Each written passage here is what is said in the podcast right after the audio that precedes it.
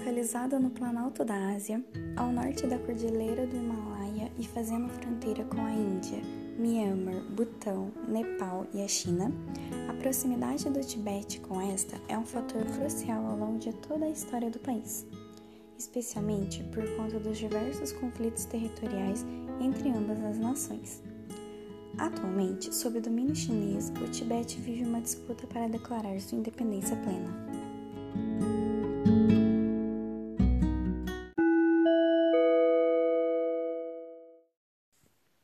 No episódio do podcast de hoje, procede-se a explicação sobre a questão de autonomia do Tibete.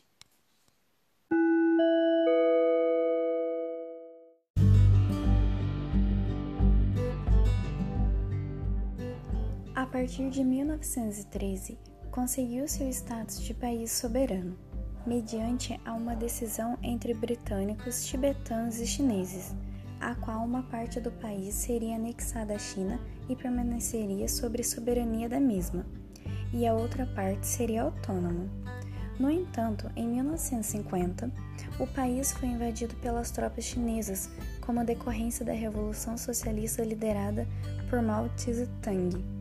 Perseguições e violências sobre a população fiel ao budismo resultaram-se em inúmeras mortes e o exílio do líder político religioso Dalai Lama em 1959.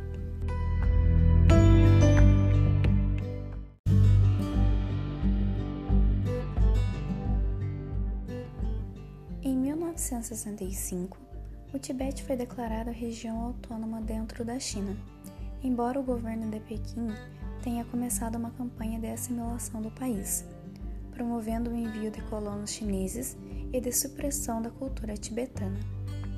Ao longo dos anos 1960, o poder da teocracia tibetana foi quebrado e foi introduzida a educação secular. Na Revolução Cultural Chinesa, iniciada em 1966, intensificou-se a destruição de monastérios budistas e milhares de monges e freiras foram assassinados, torturados ou presos.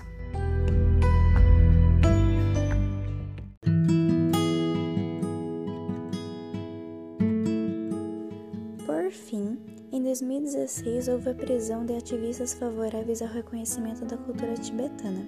Assim, manifestações favoráveis à maior autonomia do Tibete e de outras regiões continuam sendo silenciadas e reprimidas pelo governo chinês.